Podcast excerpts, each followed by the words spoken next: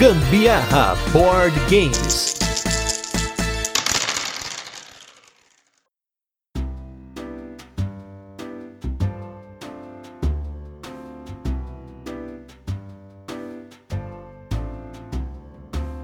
Fala galera, beleza? Aqui é Gustavo Lopes. Eu sou a Carol Guzmão e esse é mais um episódio do Gambiarra Board Games, o seu podcast sobre jogos de tabuleiro que faz parte da família de podcasts Papo de Louco. E nesse 66 episódio de resenhas e curiosidades, vamos falar de um jogo muito esperado aqui no nosso podcast, muito esperado por nós também e sem dúvida uma experiência muito divertida, na qual um jogador fará o papel de um livro mágico que está tentando ajudar magos a escapar de uma biblioteca pertencente a um feiticeiro das trevas, mas entre eles há um traidor em Obscúrio. Mas antes, vamos para os recadinhos e destaques da semana e logo a gente volta com a nossa resenha, onde a gente apresenta o jogo, comenta como funciona e depois passa para as curiosidades, nossa experiência com ele e também a nossa opinião. E nos recadinhos da semana, se vocês ainda estão ouvindo esse cast no mês de outubro, né, assim que ele é lançado, nós estaremos presentes na Spiel Digital, que seria a grande feira de Essen, só que no formato digital, já que nós estamos ainda na pandemia. Então, com uma iniciativa internacional, o Gambiarra Board Games estará tanto como criador de conteúdo na feira, né, como também no canal oficial brasileiro, né, que é o Pavilhão Brasileiro na Spiel. Então, esperem que já tem conteúdo já que a gente já produziu para sair durante os dias 22 e 25 de outubro. E nos destaques da semana, essa semana aqui, infelizmente, a gente jogou muito pouco, pela primeira vez em quase 10 meses, nós furamos o nosso desafio de jogar um jogo por dia, que realmente na semana aí que precedeu as nossas férias, nesse momento a gente tá de férias, mas tem hora que parece que a gente não tá de férias, tem tanta coisa para fazer, mas Felizmente, o que mudou a nossa semana foi aqui um pacotinho que a gente recebeu da Grok Games com vários jogos bacanas e dois deles já foram para mesa. Um deles, nós jogamos a variante para dois jogadores desse jogo, porque ele é um jogo de 3 a 5 jogadores, que é o Cryptid, que é um jogo no qual nós somos criptozoologistas, olha só que profissão diferenciada, né? E nós estamos tentando procurar por uma criatura, porém, cada um de nós no jogo tem apenas uma parte da dica da localização dessa criatura. Então nós vamos tentando aí por dedução e até um pouquinho de blefe tentar descobrir onde está a criatura e querendo ou não, para mim foi um jogo excelente, apesar dessa variante de dois jogadores ela não ser tão bacana quanto o jogo parece ser em mais jogadores, mas já deu para ter um gostinho aí de como esse jogo vai funcionar pra gente. É essa palavra que eu ia falar, já deu um gostinho, porque para mim foi um pouquinho confuso por conta de eu estar tá com, jogando com dois jogadores e aí quando ele fazia a pergunta: "O Crypt tá nessa área?" E aí eu falava, com qual jogador você quer perguntar, né? Porque dependendo da dica, eu tenho a dica de, de um jogador que tá comigo, ela pode deduzir que sim, ou pro outro jogador diz que não, enfim. E aí é onde você pode trabalhar com o blefe. Mas realmente parece um jogo bem legal de ser jogado em mais pessoas. E só para comentar,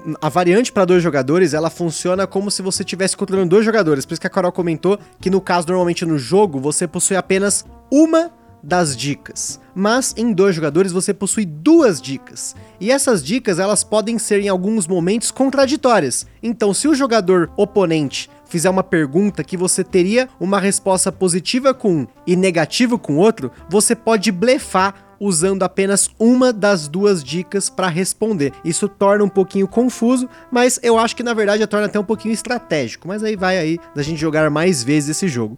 E o outro jogo da semana, esse jogo.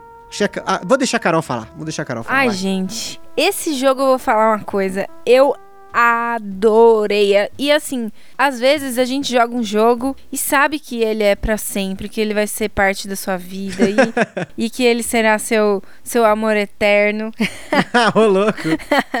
Tô brincando, mas realmente eu senti isso com o Aka, que é um jogo muito, muito divertido. Você vê a capa dele, a, a, o desenho da capa, você pensa, hum, acho que é infantil, hein? Mas não, é muito legal, é muito divertido. É aquele jogo que te dá muita adrenalina porque tem aquela bendita ampulheta, mas ao mesmo tempo é um jogo que você tem que fazer muita coisa ao mesmo tempo e vai com a sorte junto do seu lado, parceirinha. Realmente é um jogo muito divertido, vale super a pena ter um Waka na sua casa.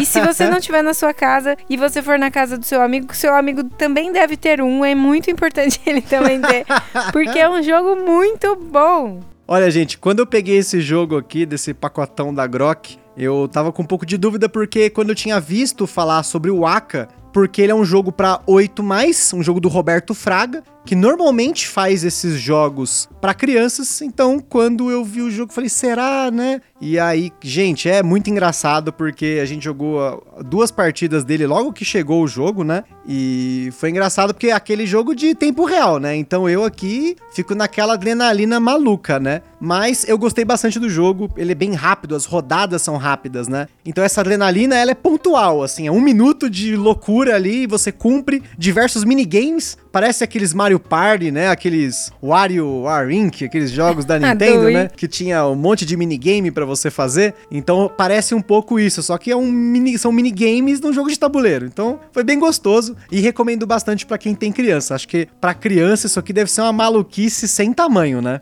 Mas agora vamos com o nosso review retrô da semana, que é com um jogo nacional, o jogo Encantados aí do nosso designer brasileiro favorito, Fel Barros. Vamos lá.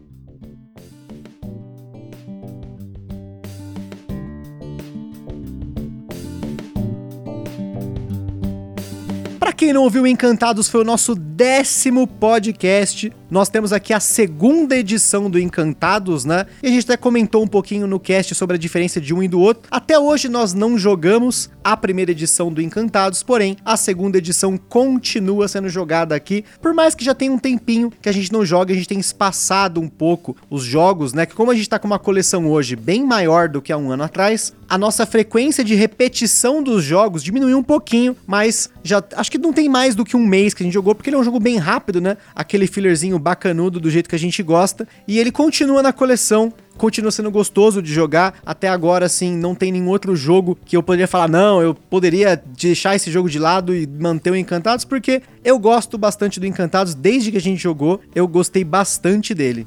Para quem não sabe como é o jogo, por favor, gente, ouça o nosso episódio número 10, que a gente fala bastante sobre Encantados, que ele é um jogo de você montar um jardinzinho com criaturas mágicas, né? E aí você vai pontuando positivo ou negativo de acordo com o que você monta e o que sobra na sua mão. Eu gosto bastante desse jogo, não só pela boniteza dele, mas também pela questão da estratégia que você precisa ter para o seu jardim ganhar do seu oponente. É um jogo muito divertido também. E muito portátil, né? Diga-se de passagem. Realmente, bastante portátil. Então, para quem não conhece ou não ouviu esse cast, volta no nosso feed. Mas hoje vamos ficar aí com um jogo aí, família, um jogo para bastante gente, o jogo Obscuro.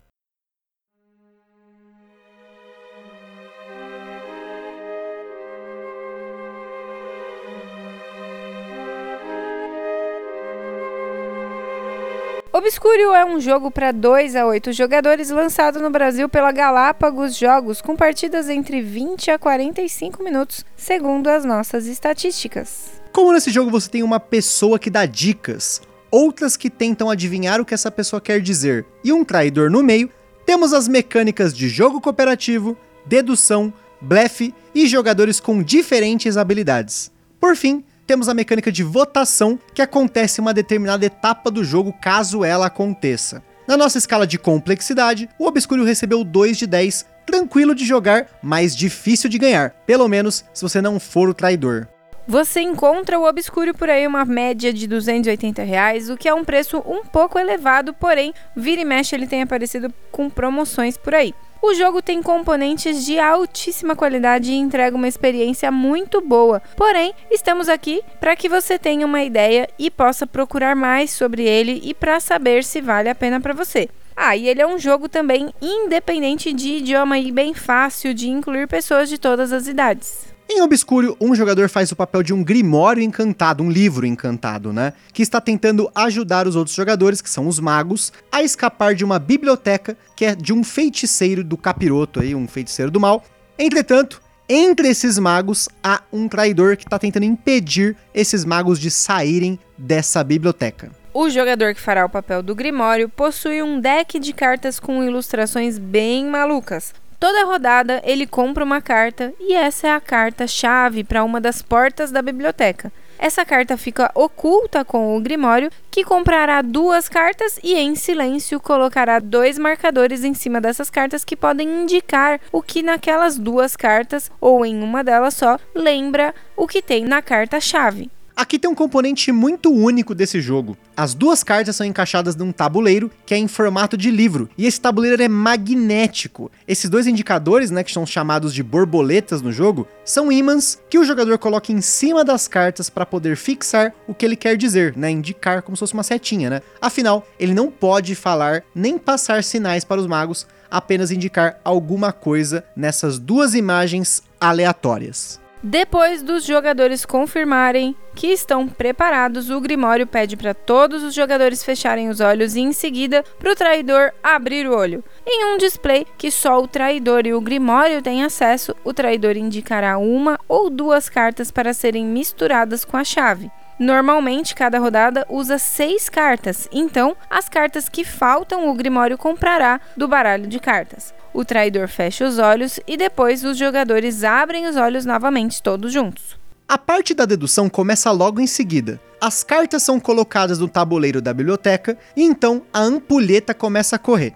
Os jogadores devem colocar suas fichas em umas das portas, né? São seis portas normalmente, e aí nessas portas são encaixadas essas cartas. Enquanto os jogadores não colocarem as suas fichas em alguma das portas, a ampulheta continua correndo ali e ela pode ser virada uma, duas ou três vezes, Normalmente, numa rodada que não tem uma armadilha específica, a gente já fala das armadilhas. E dependendo do tempo que os jogadores levam para colocar suas fichas no tabuleiro, isso pode afetar a próxima rodada. Por fim, se pelo menos um jogador escolheu a porta certa, os jogadores avançam um marcador que anda em direção até a saída. Porém, cada jogador que escolheu a porta errada recebe um marcador de união para mostrar que os jogadores não estão tão unidos assim em suas conclusões. Lembrando que nesse momento os jogadores podem discutir onde vão colocar seus marcadores e o traidor pode blefar nesse momento para levar os jogadores à saída errada, mas tentando se ocultar. O jogo acaba de duas formas. Todos ganham menos o traidor, se o Grimório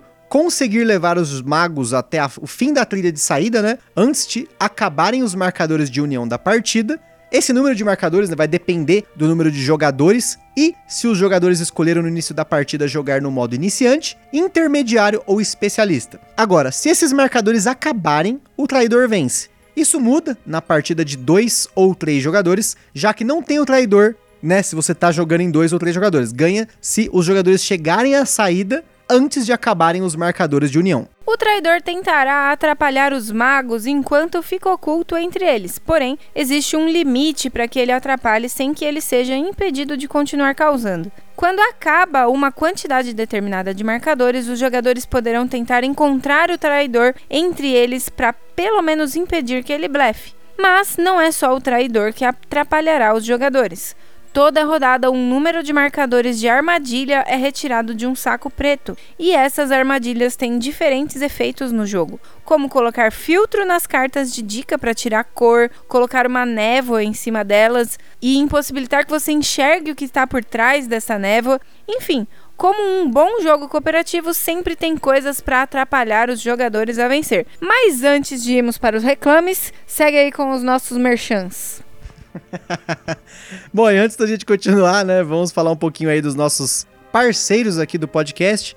Hoje eu vou inverter, geralmente eu falo as salas BG, Board Game São Paulo, mas vou comentar primeiro do Board Game São Paulo, que é o nosso evento parceiro, que no momento não está acontecendo fisicamente, porém ele está com várias iniciativas online, como por exemplo a iniciativa que vai rolar durante a Spiel Digital entre o dia 22 e 25 de outubro, se você estiver ouvindo esse cast aí em 2020, antes né, da data do, do evento. E eu vi também no Facebook do Board Game São Paulo que eles estão contratando, hein? É, o Board Game São Paulo está contratando monitores para essas jogatinas, tanto online quanto fisicamente, né? Quando voltar, os monitores são físicos, né? Nas mesas dos eventos. Porém, no momento como ele está acontecendo online, os monitores são treinados para jogar com o pessoal no Tabletopia, por exemplo. Então, Dá uma olhada no Facebook deles ou no Instagram, Board Game São Paulo. Sempre tem coisa bacana por lá, inclusive essas oportunidades que a Carol comentou aí de você estar empregado, vamos dizer assim, na área de board games. Ó, que da hora.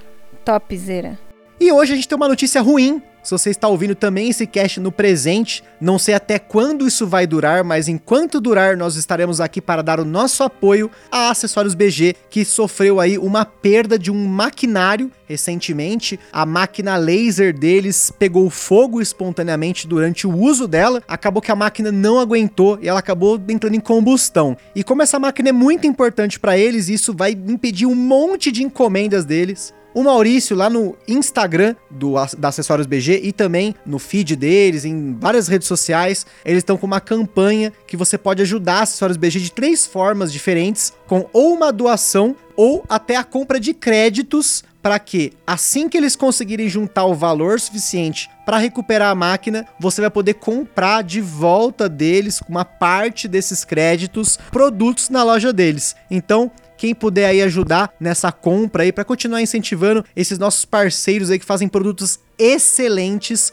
Nós estamos aqui há mais de um ano falando de acessórios BG, não é à toa que eles são nossos parceiros, nossos primeiros parceiros que apoiaram esse podcast com produtos de qualidade. infelizmente, no momento aí que eles estão mais produzindo, no momento que a, a, dependência dessa renda é tão grande, né? Ainda mais por conta da pandemia, eles tiveram aí essa perda. Então, quem puder aí depois dar uma olhada no site da Acessórios BG ou nas redes sociais da Acessórios BG, né? No Facebook Acessórios BG ou no Instagram acessoriosbg.3D. Dá uma olhada, vocês vão ter maiores esclarecimentos do que aconteceu e os links de como vocês podem ajudá-los.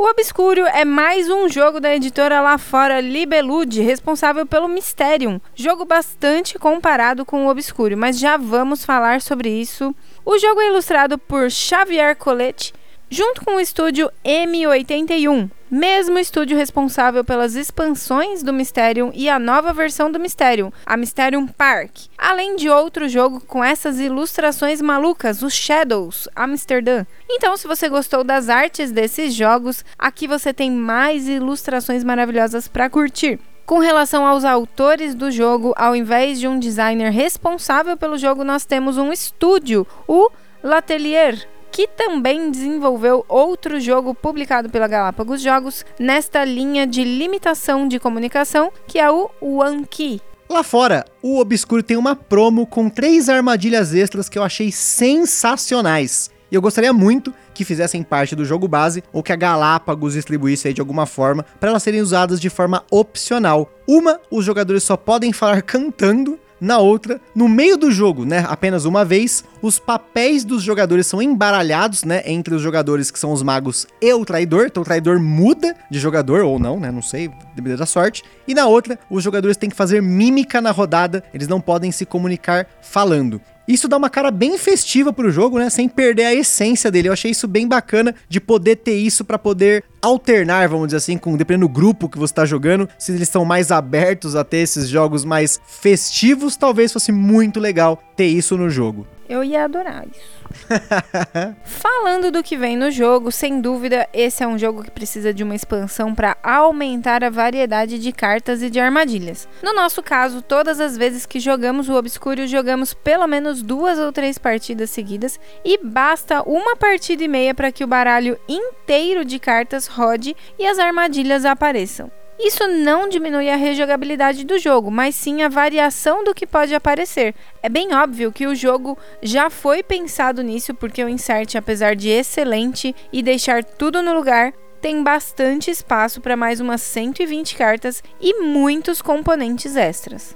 E para garantir que vocês tenham certeza disso, depois entra lá no nosso Instagram. Eu fiz um unboxing do jogo e eu não apenas fiz né, tirando da caixa, mas guardando tudo de novo. Então vocês vão poder ver aí como esse insert ele é bem funcional. E um ponto negativo de design de componentes desse jogo é que as cartas elas são circulares, o que impede você deslivá-las, mas esse nem é tanto o problema. os oito espaços para colocar essas cartas no display do Grimório, que é aquele display que ele abre para mostrar pro jogador traidor escolher cartas para misturar com a chave ali, né, dificultar para os jogadores. Esses slots, esses espaços, eles são muito apertados e algumas cartas, mesmo colocando com cuidado, já deram uma raladinha no canto, né, no momento ali que ele raspa nesse slot. Talvez com o tempo esse display dê uma largada, mas ainda assim, como essas cartas vão para lá, para cá, embaralha, tira, põe, sem dúvida vão acabar gastando e sem esses sleeves, né, sem poder eslivá-las, a durabilidade delas não será tão longeva quanto de um jogo aí que tem um design normal, vamos lá com cartas quadradas, retangulares, né? Que você consegue eslivar.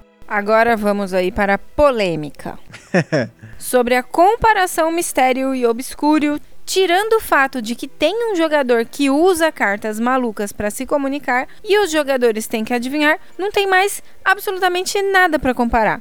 Em primeiro lugar, no obscuro, todos os jogadores, exceto o traidor, estão tentando adivinhar uma única carta, diferente do Mysterium, que cada jogador precisa adivinhar o seu. Além disso, você tem as borboletas para indicar algo entre as duas imagens da rodada, as armadilhas, mas o principal é a figura do traidor.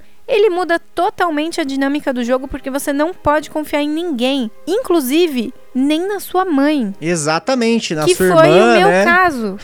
A minha mãe era uma traidora. e ganhou. E ganhou sinal. a bandida. Além disso, o traidor tem oito cartas à disposição toda a rodada para escolher uma ou duas e confundir bastante os magos. Então, o Mysterium é um jogo mais tranquilo e até mais fácil, digamos assim, enquanto que o Obscuro tem esse elemento fura-olho que cria uma tensão muito engraçada durante o jogo.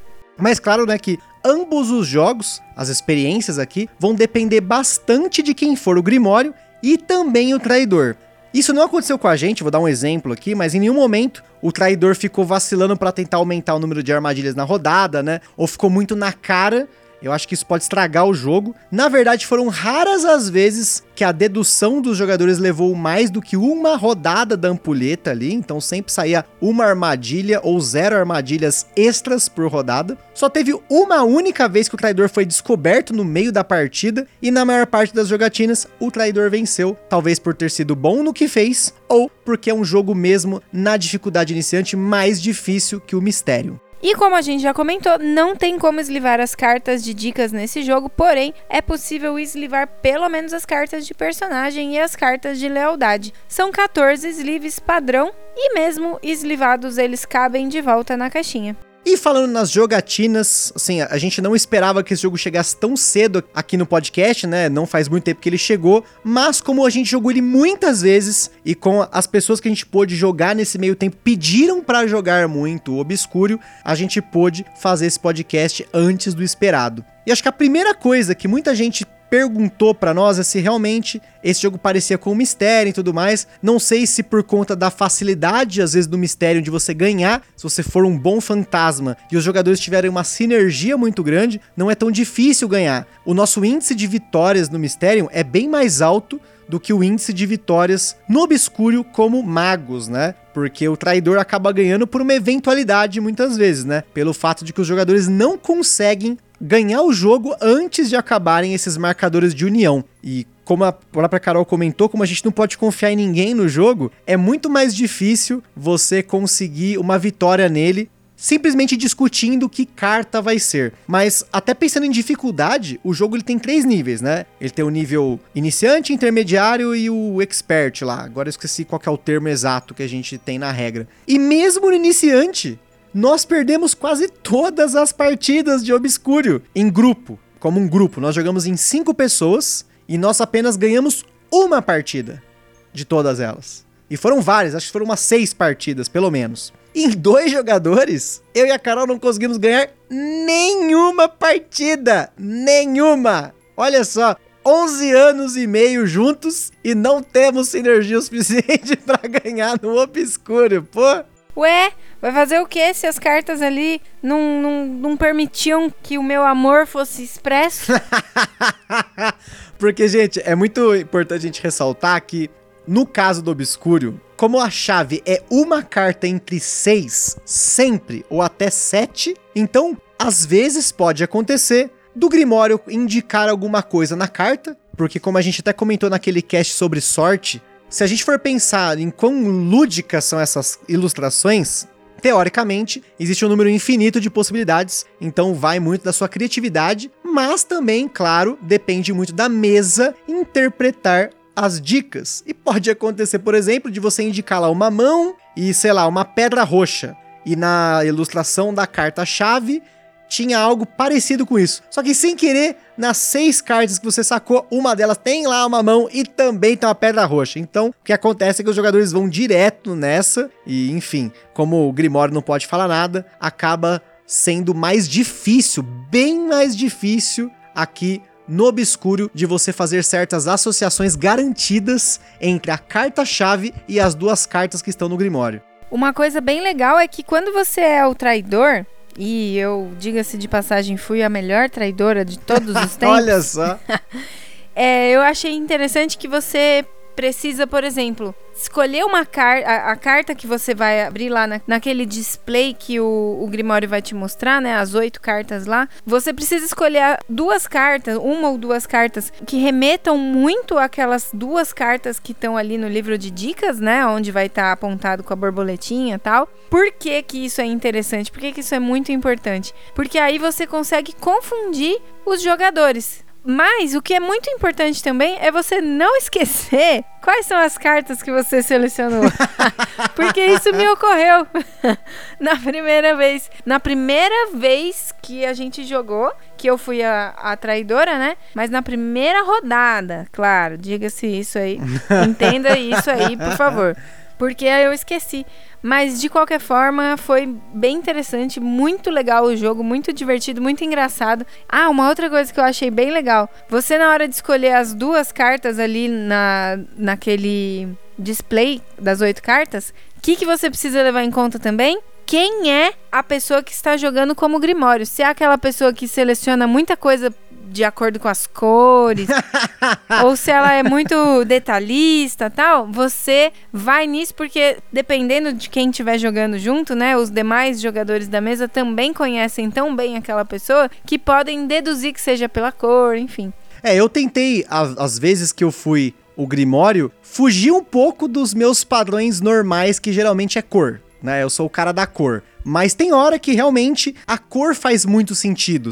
Por exemplo, você tem duas cartas que elas têm uma paleta de cores muito parecida. Então acaba indo na cor, mas por conta de não é nem sempre dá para fazer isso, então nem sempre as pessoas conseguem aí seguir um padrão vamos dizer assim, de adivinhação, né? Mas como a Carol falou, isso é importante porque é um jogo que depende da mesa com a qual você está jogando. As pessoas têm que estar dispostas a tentar procurar esses padrões, né, e se divertir com isso, porque vai acontecer em alguma rodada ali de a carta-chave casar exatamente com uma dessas outras cartas. Que pode acontecer de rodada a carta-chave casar muito bem com as duas dicas que o Grimório deu, ou pode acontecer de não ter nada a ver uma com a outra, você tentar fazer alguma, de alguma forma alguma indicação, e daí do nada, no meio daquelas outras cinco cartas, aparece uma que é exatamente muito parecida com as dicas que você deu. Então, assim, jogar como Grimório é muito bacana, jogar como traidor é muito legal. Apesar de eu não ter sido traidor em nenhuma partida, porque isso é aleatório. Então, o Grimório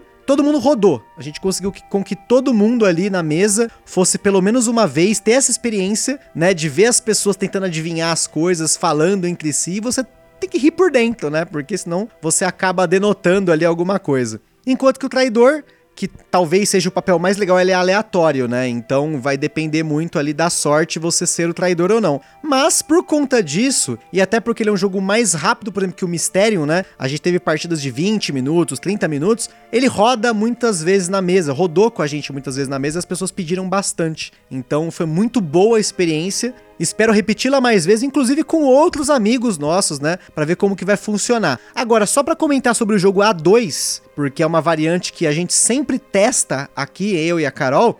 Ai, não conta não, muito íntimo.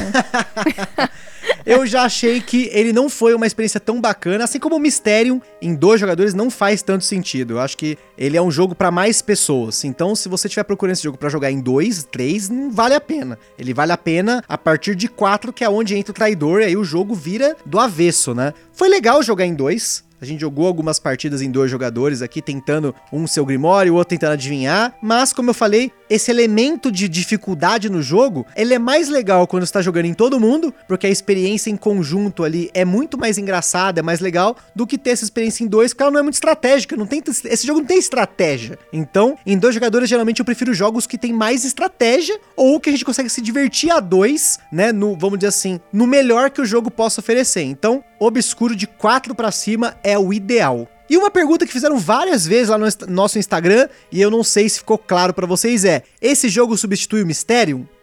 Não. não! Não substitui o Mysterium pelo motivo que eu acabei de falar, que é o jogador, o papel do traidor. Ele muda totalmente o jogo. Então, se você tá jogando com uma galera que às vezes não curte tanto esse elemento de traição no jogo, porque acontece naquele final da partida quando revela o traidor, você olha pra pessoa e fica, eu não acredito que você mentiu para mim, tipo, não acredito que você conseguiu se ocultar a partida inteira. Minha mãe. Sua mãe, a Gabi, enfim. Meu, eu a toda hora a Carol parecia traidora, a Carol me acusava, né? Então, se você joga com uma galera que prefere um jogo mais tranquilo, o Mistério é uma indicação melhor, porque ele é 100% cooperativo. Já o Obscuro é para você se divertir levando em consideração que você não pode confiar em ninguém durante o jogo.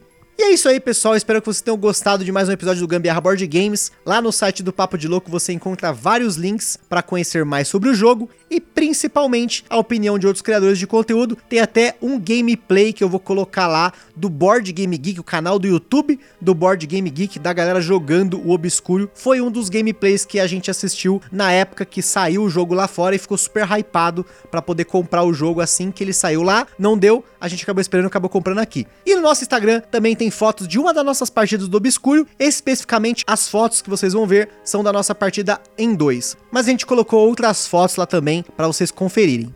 E como sempre, se você jogou ou comprou um jogo que a gente falou aqui no podcast, ou se quiser sugerir qualquer coisa pra gente conferir, manda mensagem pra gente no Instagram ou no e-mail contato arroba papodelouco.com. E se você quiser fazer uma parceria com a gente, já tem aí o nosso contato.